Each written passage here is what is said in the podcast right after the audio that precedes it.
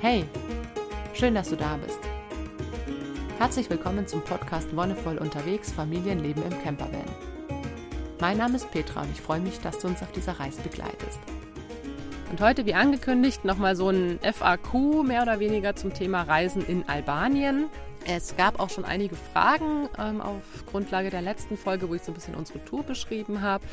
Und da äh, möchte ich einerseits auf die Fragen eingehen und andererseits auch nochmal auf so generelle Aspekte des Reisens in Albanien. Als erstes die ganz, ganz, ganz, ganz, ganz wichtige Frage. Haben wir uns sicher gefühlt? Fand ich eine spannende Frage. Ja, ich habe mich total sicher gefühlt. Also ich hatte nie Angst um mich oder um meine Kinder. Das ist ja auch sowas, das ist ja nochmal eine andere Verantwortung, wenn man mit Kindern unterwegs ist. Manche haben noch so die Vorstellung, dass es in Albanien auch mit dem Menschenhandel ganz schlimm wäre und so. Haben wir zum Glück keine Erfahrungen damit gemacht. Also ich bin ein positiver Mensch und ähm, wir haben wenig Leute getroffen, auch aufgrund der Corona-Situation haben wir uns jetzt halt nicht krass in die Menschenmassen geschmissen. Es gab einmal so eine Situation, die vielleicht ja, manche als grenzwertig bezeichnet hätten, als wir in Flora waren. Da sind die Kinder, da war Pisswetter, die Kinder sind in die Pfützen gehüpft und ja, wir sind ein bisschen abseits gestanden. Und es kam dann wohl irgend, also es kam jemand, der meinte, ja, wir können auch die Kinder da nicht irgendwie so rumspielen lassen und keine Ahnung, äh, wir sollen die doch zu uns nehmen. Ich habe es in der letzten Folge schon angesprochen. Ähm, ich glaube, dass die Leute manchmal von ihrem eigenen Land ein viel schlechteres Bild haben, als es tatsächlich ist. Also ich kann mir nicht vorstellen, dass wirklich Kinder von der offenen Straße runtergeklaut werden. Ähm, auf jeden Fall haben wir diesen Herren dann äh, klar gemacht, dass das schon okay sei. Und es ist halt eine andere Kultur, klar. Also es ist immer schwierig, das in so einem, einem kurzen Minigespräch irgendwie einvernehmlich zu regeln. Er hat es nur gut gemeint, er wollte uns nur helfen und wir mussten ihm irgendwie klar machen, dass es sehr nett ist, was er für uns tut, aber dass es nicht unbedingt nötig ist.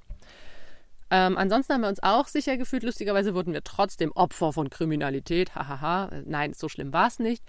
Ähm, wir hatten ja auf unserem Dach oben drauf, hinten hatten wir noch zwei Ersatzreifen, weil eben wir haben gehört, na, Albanien, Straßen, hm, nicht so geil.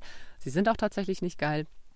Deswegen hatten wir zwei Ersatzreifen dabei. Aber als wir an dem Gipesi Canyon geparkt haben und da unsere Wandertour gemacht haben, da hat sie sich jemand geschnappt. Keine Ahnung. Also, die waren einfach nicht mehr da. Aber das ist auch nicht so schlimm. Wir hatten die mit einem Spanngurt festgemacht, der war offensichtlich durchgeschnitten und naja, wenn wirklich jemand es so nötig hat, auf einen Bus hochzuklettern, mit einem Messer diese Sachen durchzuschneiden und sie dann mitzunehmen, dann soll es so sein. Also es ist jetzt nichts, was wir unglaublich vermissen. Zwei Reifen, okay, das waren auch noch benutzte Reifen. Wir haben ja neue Reifen aufs Auto aufziehen lassen, bevor wir nach Schweden, Norwegen los sind. Und wir hatten dann zwei von den alten noch mitgenommen, von denen, die noch okay waren. Also die Hinterreifen waren noch nicht ganz so abgefahren wie die Vorderreifen. Deswegen haben wir die Hinterreifen dann aufs Dach hochgepackt für den Fall, dass uns mal ein Reifen kaputt gehen sollte. Nachdem wir ja ein größeres Auto haben und auch die Reifen ein bisschen größer sind, waren wir nicht sicher, wie das dann mit der Reifenversorgung ist. Aber wir haben beschlossen, das als verschenkt zu betrachten. Wir haben irgendeinem armen Menschen, der es anscheinend sehr nötig hatte, ein paar Reifen geschenkt. Und, ach ja, der Kanister, unser Reservekanister mit 5 Liter Benzin war da oben noch. Dann hat dieser Mensch hoffentlich ähm, mehr davon als wir. Wir haben es jetzt über ein Jahr nicht gebraucht und vielleicht kann dieser Mensch damit mehr anfangen. Das war aber wirklich unsere einzige Erfahrung. Tatsächlich haben wir unglaublich viele schöne Erfahrungen mit den einheimischen Menschen gemacht. Äh, gerade den Kindern wird total oft was geschenkt. Also die Kinder wurden in einer, in einer Tour beschenkt, wenn wir irgendwo in der Stadt waren oder beim Einkaufen oder auch auf dem Campingplatz. Da ist natürlich witzig, dass unsere Kinder da ein bisschen zurückhaltend sind und wenn denen äh, irgendwas hingereicht wird, äh, vor allem einmal haben sie Geld geschenkt bekommen, haben sie es halt genommen und äh, mein Großer kam dann und hat es mir irgendwie gegeben, da, ich brauch's nicht. Und ja, er braucht es auch tatsächlich nicht. Aber es ist so eine generelle, sehr ja, kinderfreundliche und offene Kultur, manchmal auch ein bisschen grenzüberschreitend. Also manche wollten irgendwie herkommen kommen und in die Backe kneifen oder so. Da muss man dann auch ein bisschen abwinken, freundlich.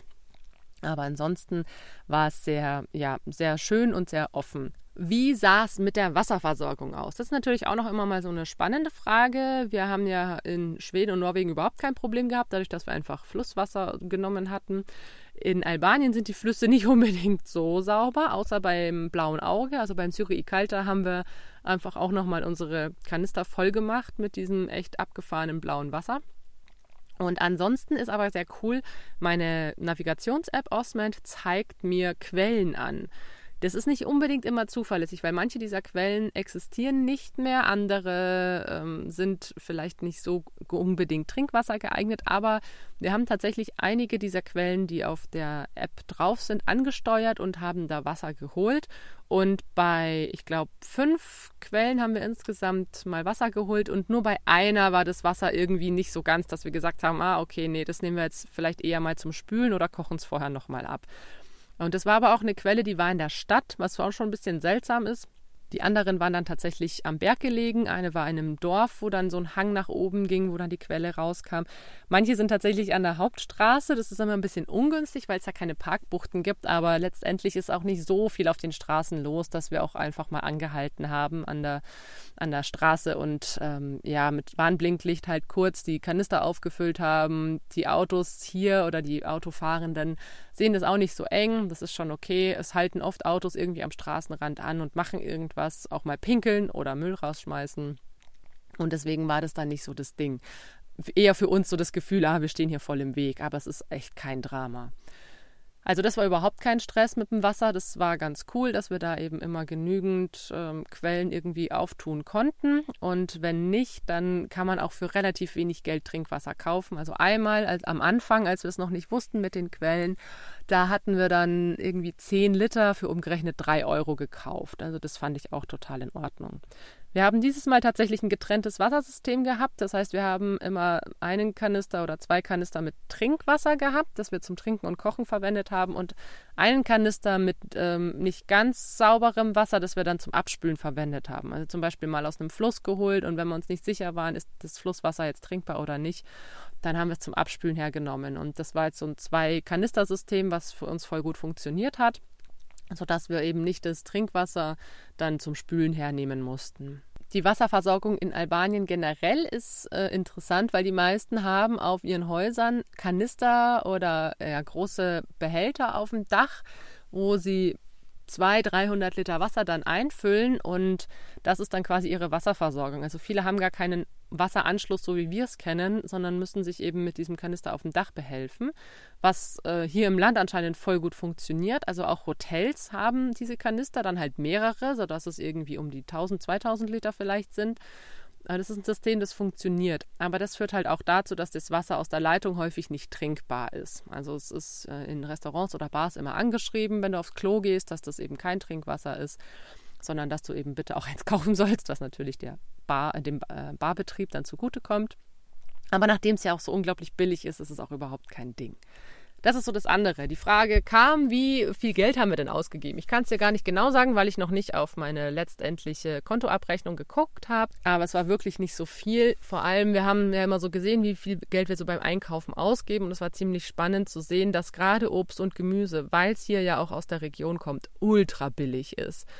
Also wir haben teilweise säckeweise Obst und Gemüse für 8, 9, 10 Euro gekauft. Bananen, Orangen, Gurken, Tomaten, Brokkoli, alles Mögliche. Das war wirklich super günstig. Lustigerweise war unser größeres ähm, ja, Bedenken, kommen wir hier überhaupt an eine Milchalternative, weil wir ja alle keine Kuhmilch mehr trinken. Und das war dann so das Ding, ja, okay, ich weiß nicht so, wie Albanien mit vegetarischen und veganen Lebensmitteln aufgestellt ist, konnte da auch nicht so viel herausfinden. Aber in den größeren Städten gibt es lustigerweise Rossmann-Filialen. Und Rossmann hat ja so eine eigene Biolinie, diese Enna-Bio-Linie, wo sie auch Hafermilch und Dinkelmilch produzieren. Und deswegen haben wir uns dann tatsächlich in den größeren Städten, in Dures, nee, in Dures gab es gar keinen, aber in Fia und in Flora und in Tirana gab es tatsächlich Rossmann-Filialen, sodass wir uns da dann immer einfach literweise mit Hafermilch eindecken konnten und auch mit so Aufstrichzeug. Das war dann schon wieder ein bisschen teurer. Also diese importierten Sachen, klar, die gehen dann ins Geld weil die hier nicht produziert werden, weil da einfach nochmal diese Importkosten dazukommen. Aber es war trotzdem ein bisschen günstiger als in Deutschland, interessanterweise.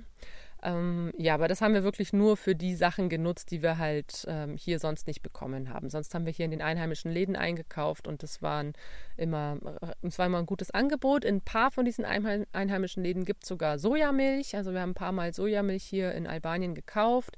Einmal auch Reismilch. Ähm, genau, gibt es aber leider nicht überall. Muss man halt gucken, in welchem Laden und ähm, ob es auch gerade vorhanden ist. Manchmal sind die Sachen auch ausverkauft, ist aber auch nicht so dramatisch. Wie sieht es denn mit der Entsorgung aus? Also gerade Müll ist ja hier ein großes Thema. Albanien hat schon, ich würde sagen, ein Müllproblem. Lustigerweise haben die Leute nämlich auch gar keine eigenen Mülltonnen. Das ist ein System, das ist so organisiert, wie ich es herausfinden konnte, dass gerade in den größeren Städten an den Straßen einfach große Müllcontainer stehen und sie werden dann ausgeleert. Es wird nicht wirklich getrennt. Es gibt Leute, die sammeln selber Müll. Die sammeln zum Beispiel gezielt Plastikmüll oder Dosen. Es gibt auch kein Pfandsystem, sodass hm, Plastikflaschen oder Dosen wieder zurück in Laden gebracht werden. Aber es gibt Leute, die da so ein eigenes Business draus machen und die Plastikflaschen sammeln und zum Beispiel selber nutzen, um eigene Produkte abzufüllen. Also es gibt hier sehr, sehr viele Imker und Imkerinnen, die ihren Honig in solche Plastik-PET-Flaschen abfüllen. Oder auch natürlich, wenn eigener Schnaps gebrannt wird. Raki wird hier viel getrunken, dann wird der auch meistens in PET-Flaschen abgefüllt. Und die Dosen, keine Ahnung, was sie damit machen, aber die werden auch teilweise von den Leuten gesammelt.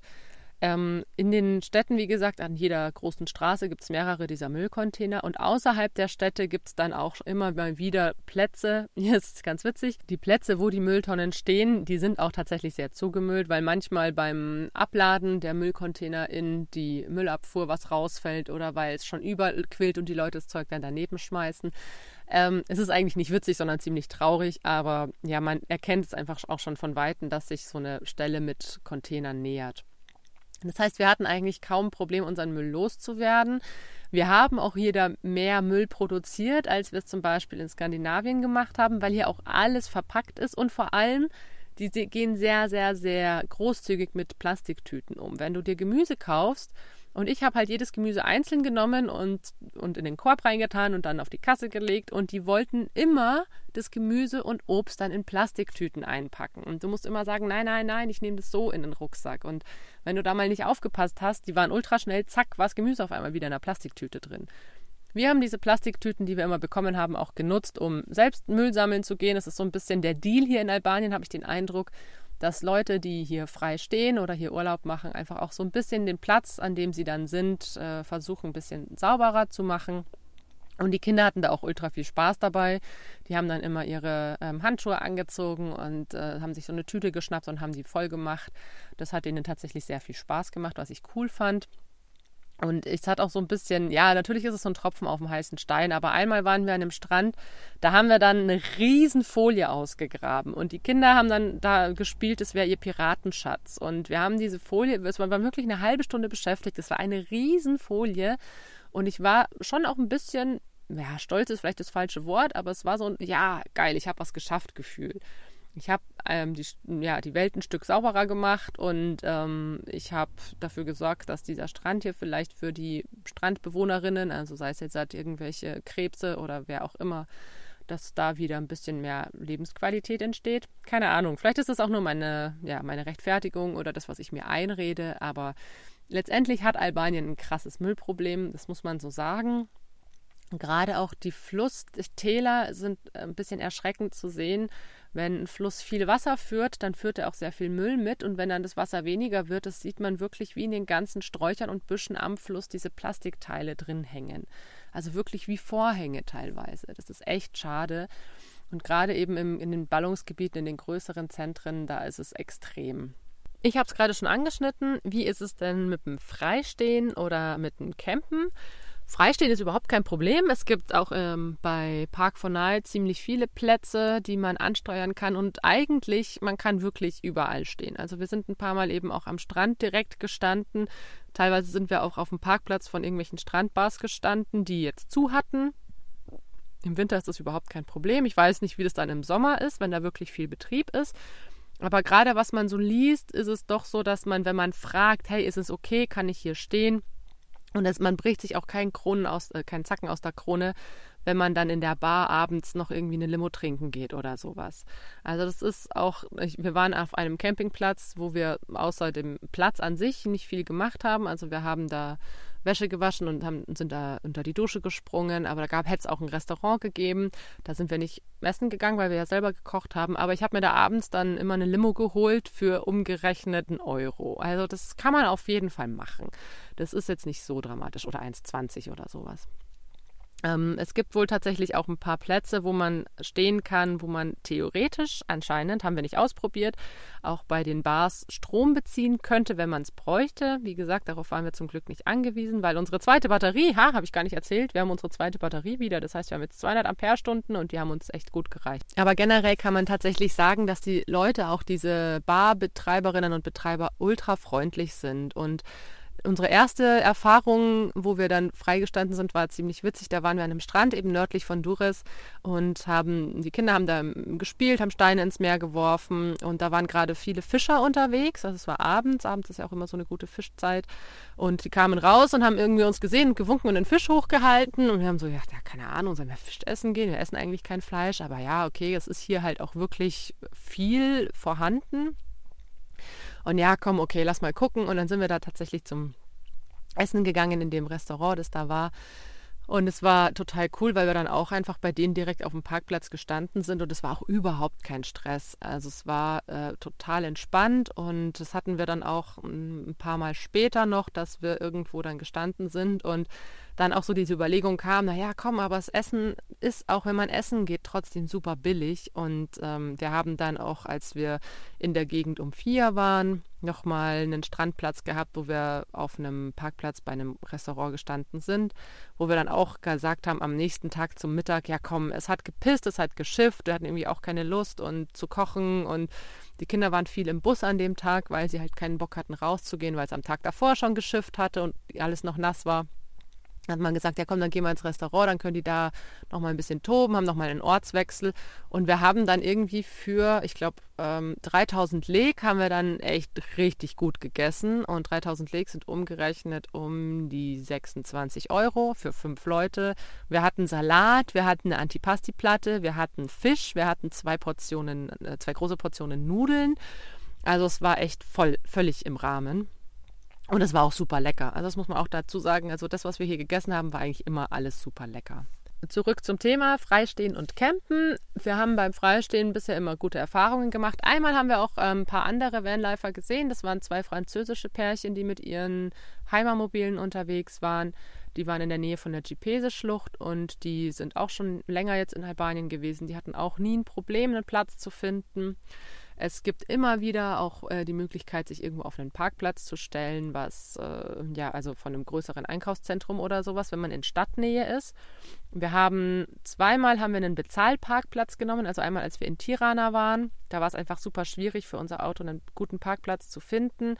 Und die Plätze, die wir da so auf Park for Night gefunden haben, waren dann auch alle ein bisschen außerhalb.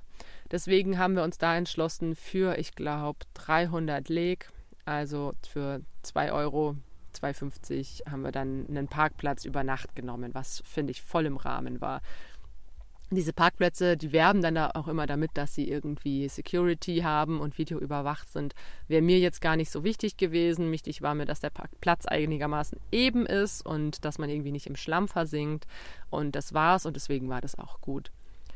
Wir haben in den Bergen ein paar schöne Plätze gehabt, wo wir, also in diesen ähm, küstennahen Bergen, wo wir echt äh, schön gestanden sind. Da kann man auch einfach in den Dörfern gibt es immer wieder Seitenstraßen, die so im Nichts enden, wo man sich gut hinstellen kann. Oder es gibt auch immer wieder sehr ausschweifende Parkbuchten, gerade in den Regionen, wo auch viel Wanderer oder Hirten unterwegs sind. Da gibt es immer wieder Stellen, wo man sich gut hinstellen kann, auch in Straßennähe, weil diese Straßen auch gar nicht so arg befahren sind. Also das ist auch ganz cool, gerade in den Bergdörfern. Da ist fast kein Verkehr und da kann man auch mal eine Nacht gut neben der Straße schlafen, weil es einfach trotzdem ruhig ist. Wie gesagt, haben wir auch zweimal ähm, einen Campingplatz angesteuert. Einmal den Campingplatz Par-e-Mer südlich von Dures, zwischen Flora und Dures.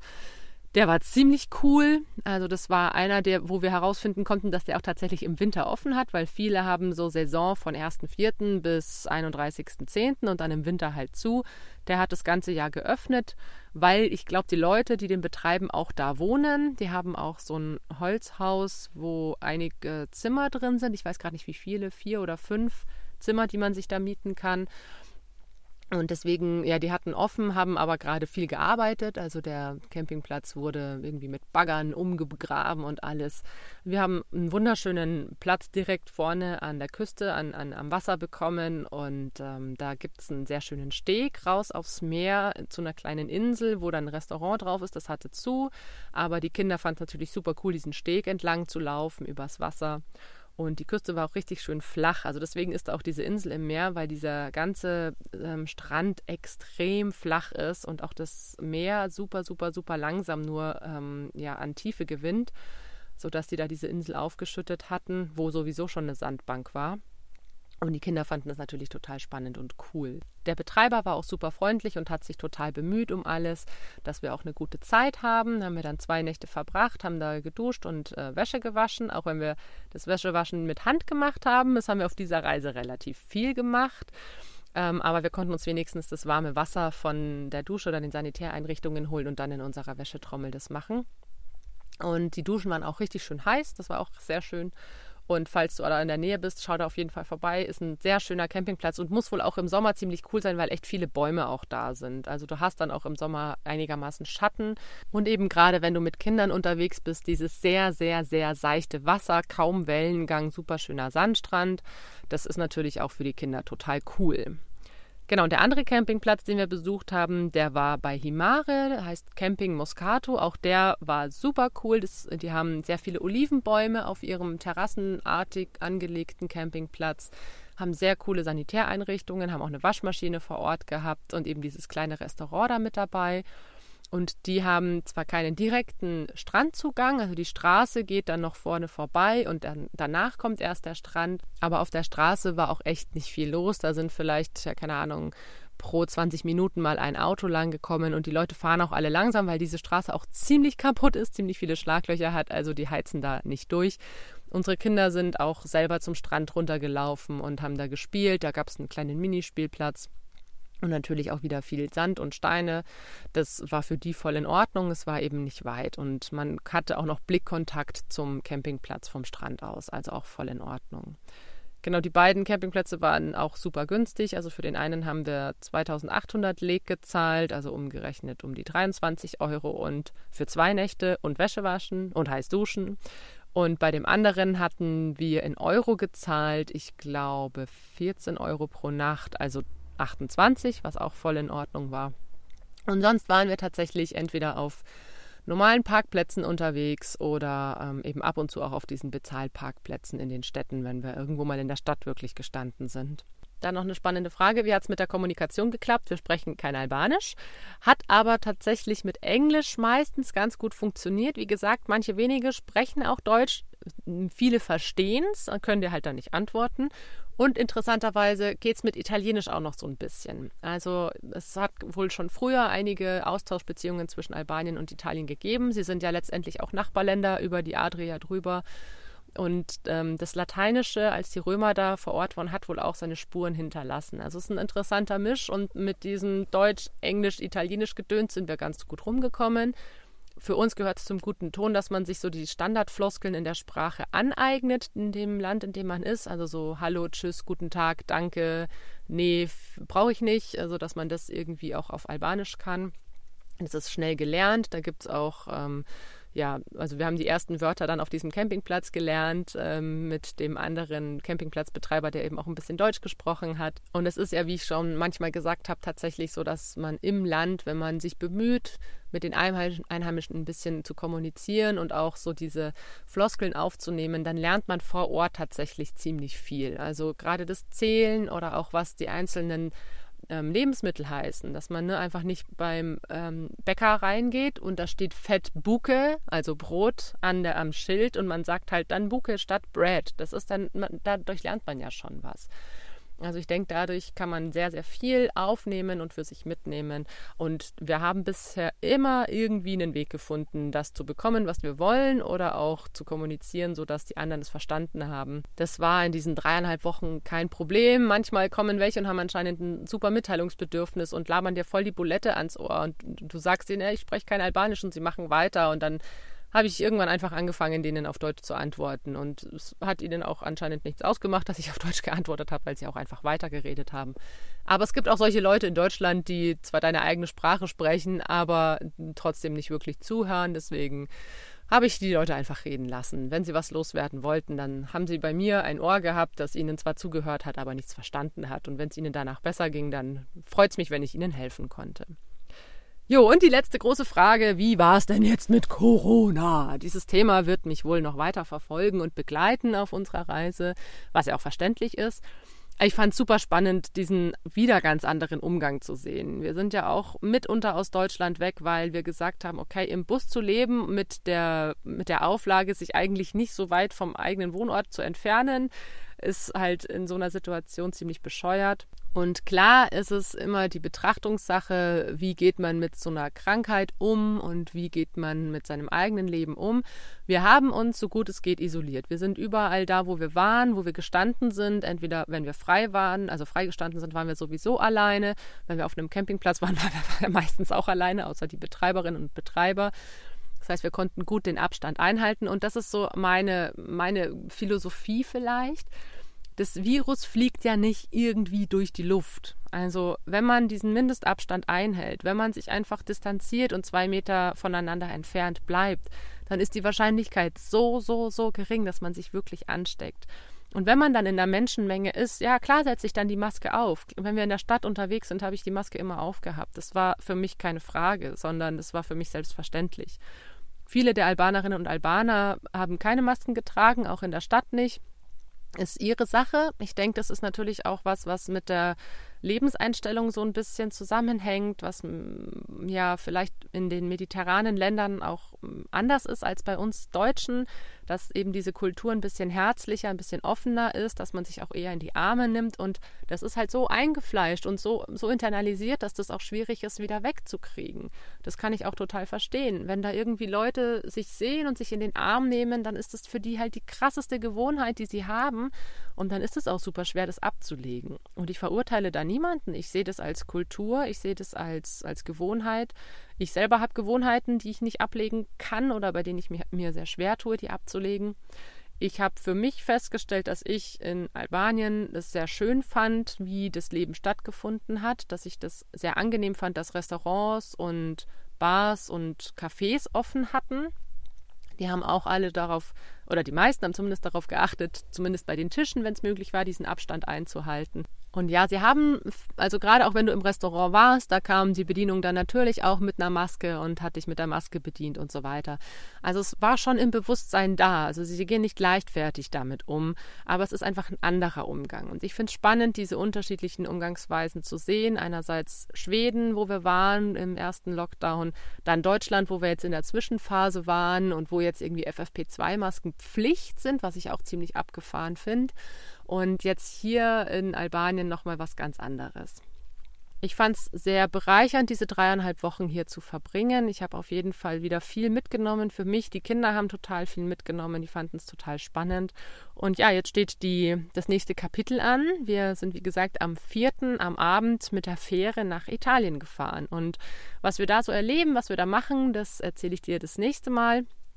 Vielen Dank, dass du heute dabei warst. Danke fürs Zuhören. Und wenn du noch andere Fragen rund ums Thema Reisen in Albanien hast, mit Kindern in Albanien unterwegs zu sein, dann schreib mir gerne entweder hier in die Kommentare der Folge oder an info@wonne-voll.de und dann kann ich versuchen, darauf so gut wie es geht einzugehen. Für heute bedanke ich mich fürs Zuhören. Danke, dass du dabei warst. Und wie immer, wenn dir die Folge gefallen hat, dann sag's auch gern weiter oder teile sie. Wir hören uns dann bald wieder. Bis dahin wünsche ich dir alles, alles Gute, bon voyage und einen wonnevollen Tag.